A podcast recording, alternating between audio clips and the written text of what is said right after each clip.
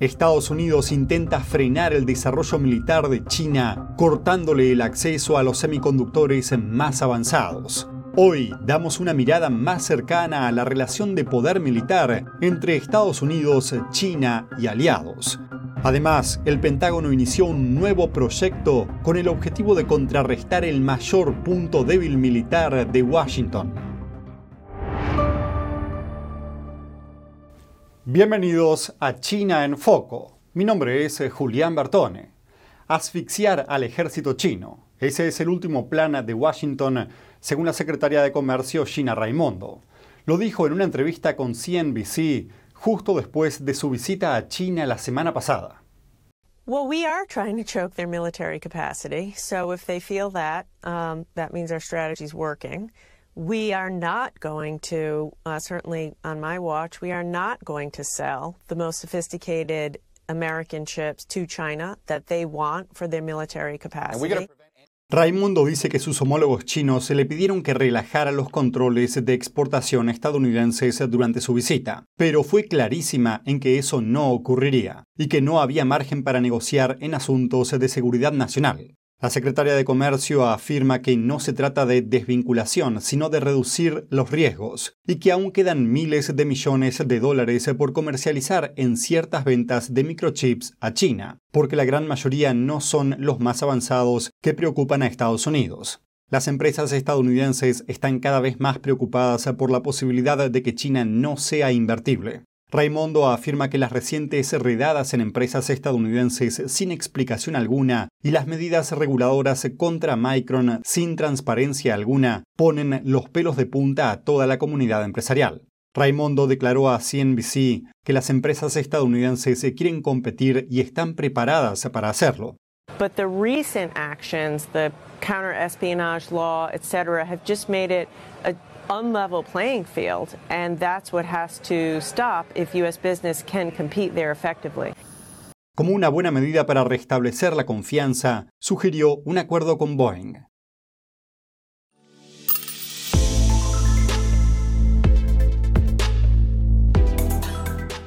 Estados Unidos quiere frenar el desarrollo militar de China, pero ¿hasta qué punto son fuertes las fuerzas del país comunista?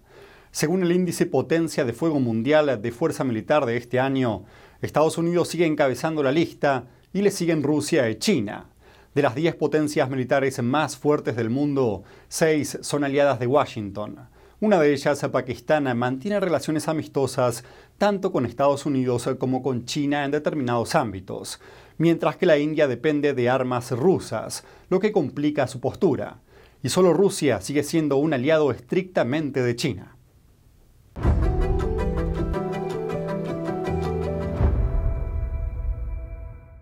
En sus esfuerzos por contrarrestar al ejército chino, Washington se enfrenta a un problema.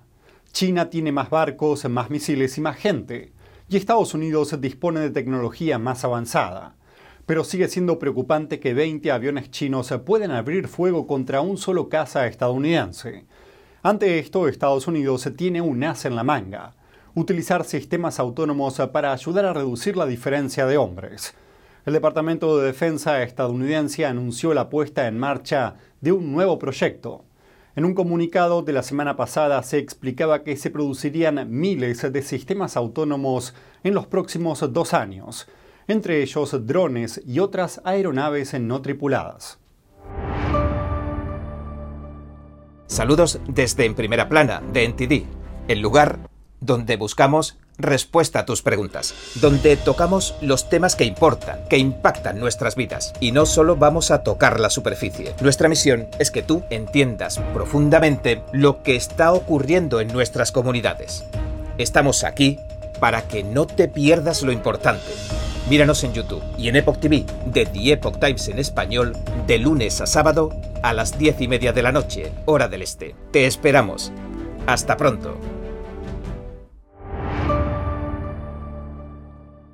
Por otro lado, Estados Unidos continúa aumentando su apoyo militar a Taiwán. La isla trabaja para alejar la sombra de una invasión china. Existe la creencia generalizada de que si estallara una guerra entre China y Taiwán, el conflicto alcanzaría una escala mucho mayor que el que enfrenta a Rusia y Ucrania. Incluso podría desencadenar una tercera guerra mundial. Hace apenas unos días Estados Unidos aprobó una venta de armas a la isla. El acuerdo de 80 millones de dólares destaca porque es la primera venta a la isla en el marco de un programa que suele reservarse a estados soberanos. El Partido Comunista Chino reclama a Taiwán como territorio propio, aunque nunca poseyó ni gobernó la isla. Por su parte, Taiwán rechaza firmemente la soberanía de China. Washington declaró que el acuerdo no indica un cambio en la política hacia Taiwán ni en su estatus. Estados Unidos firmó varias ventas de armas a la isla, tanto con Trump como con Biden. El año pasado Taiwán se quejó del retraso en la entrega de armas, después de que los fabricantes trasladaran sus suministros a Ucrania. compare this 80 million, uh, which uh, essentially will end up being loans, uh, to the 100 plus billion going to Ukraine, and those are grants, and um, uh, the uh, relative value to the American people is a lot lower. El apoyo estadounidense a Taiwán se basa en un consenso bipartidista, y Washington está obligado por ley a proporcionar a la isla los medios para defenderse. ¿Se encontrará pronto el presidente Biden cara a cara con el presidente chino Xi Jinping? Biden quiere reunirse con su homólogo chino en una próxima cumbre, pero Xi Jinping podría no hacer acto de presencia. A pocos días de la cumbre del Grupo de los 20, las especulaciones están a la orden del día. Esto es lo que sabemos. Beijing confirmó que el primer ministro chino Li Qiang asistirá a la cumbre de Nueva Delhi esta semana pero no respondió si Xi Jinping estará presente después de que la semana pasada se informara que podría faltar a la cita. El último encuentro entre Biden y Xi fue en la cumbre del G20 del año pasado. El último comentario de Biden se produjo el domingo. Periodista, ¿le decepciona que el presidente Xi no vaya al G20? Biden, estoy decepcionado, pero iré a verlo. Las relaciones entre Estados Unidos y China siguen siendo tensas a pesar de las visitas de Washington este año en un intento de reanudar las conversaciones.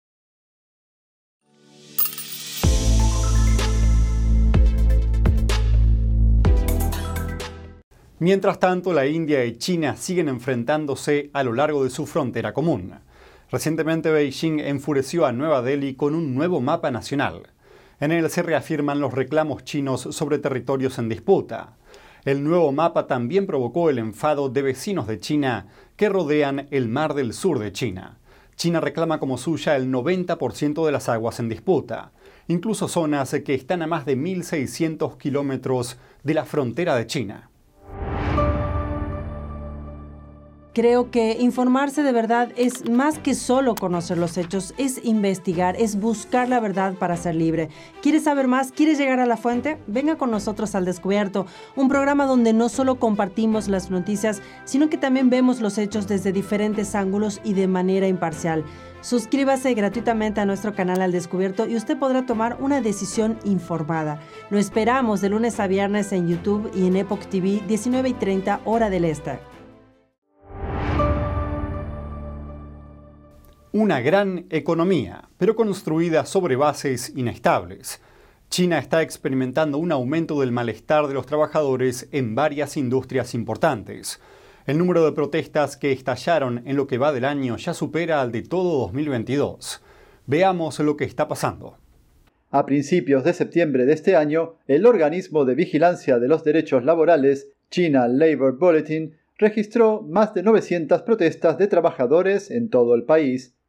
Y lo que es más, un informe anterior sugería que la cifra podría ascender a 1.300 a finales de año, un pico post-pandémico. Un factor clave hace que el total de 900 protestas sea tan significativas. La mayoría de ellas en China son aplastadas en sus primeras fases y pocos se atreven a plantear quejas sobre el régimen del país por miedo a las represalias. Entre todas las profesiones, los trabajadores de la construcción lideran la lucha. Cada mes protagonizaron una media de 50 protestas, normalmente por retrasos en el pago de sus nóminas. He aquí por qué. La contratación del mercado inmobiliario dejó a los promotores inmobiliarios repletos de viviendas vacías y como nadie las compra, las empresas tienen dificultades para pagar a los contratistas. El fundador de China Labor Watch, una organización sin ánimo de lucro con sede en Nueva York, afirma que China aún no encontró una solución para combatir la recesión económica.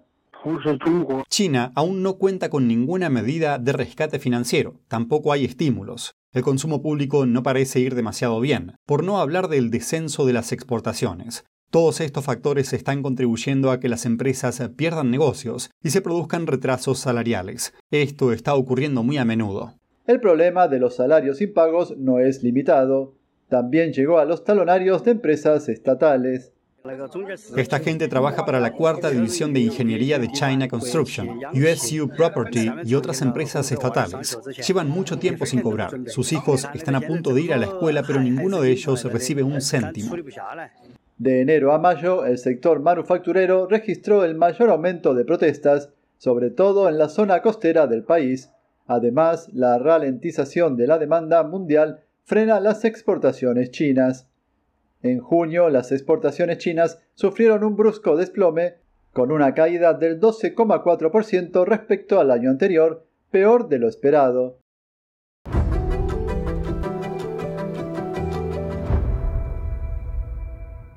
La caída del sector inmobiliario está afectando a Shanghai. Los residentes en el centro financiero chino están comprando menos viviendas mientras temen por la economía del país.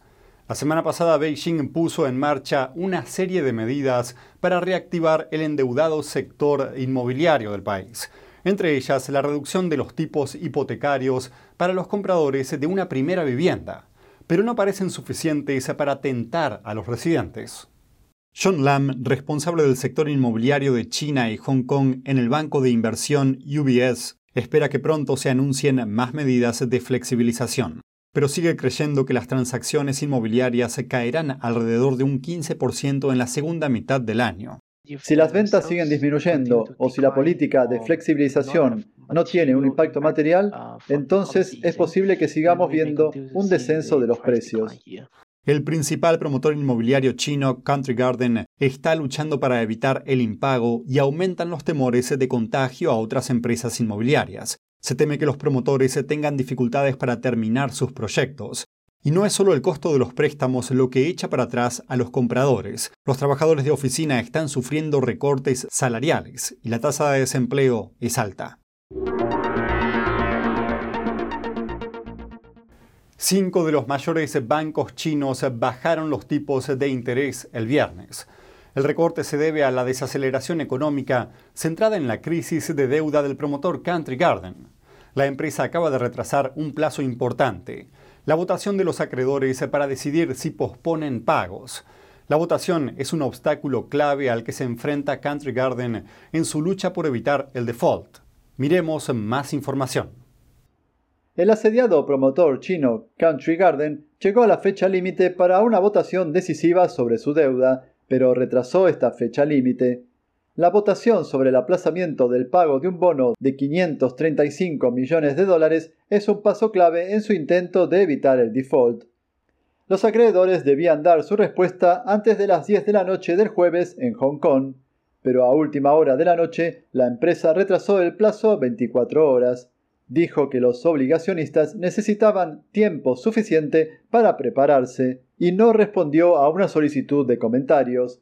Country Garden es el mayor promotor privado de China. La empresa está lastrada por un pasivo que ascendía a 194 mil millones de dólares para finales de junio. Casi 15 mil millones de dólares de deudas deben reembolsarse en un año.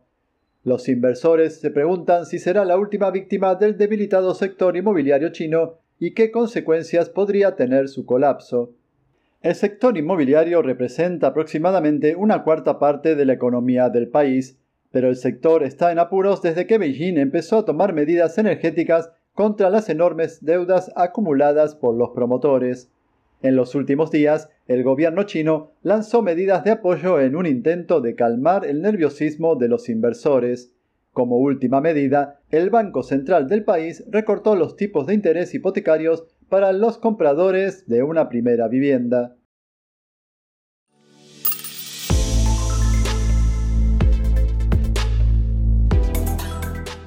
Las preocupaciones de la guerra entre Rusia y Ucrania siguen saliendo a la luz.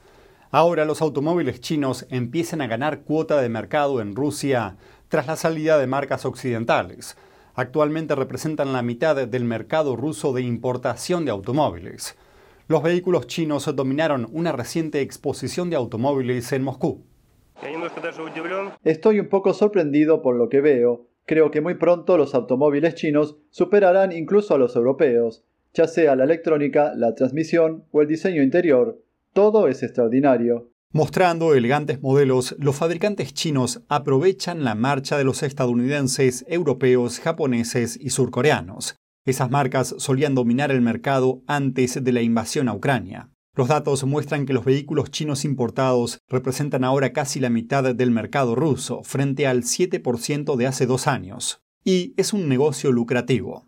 Las cifras oficiales de China muestran que en el primer semestre de este año, las exportaciones de turismos de los fabricantes chinos a Rusia se multiplicaron por más de 6 en términos interanuales y están valoradas entre 4.000 y 6.000 millones de dólares.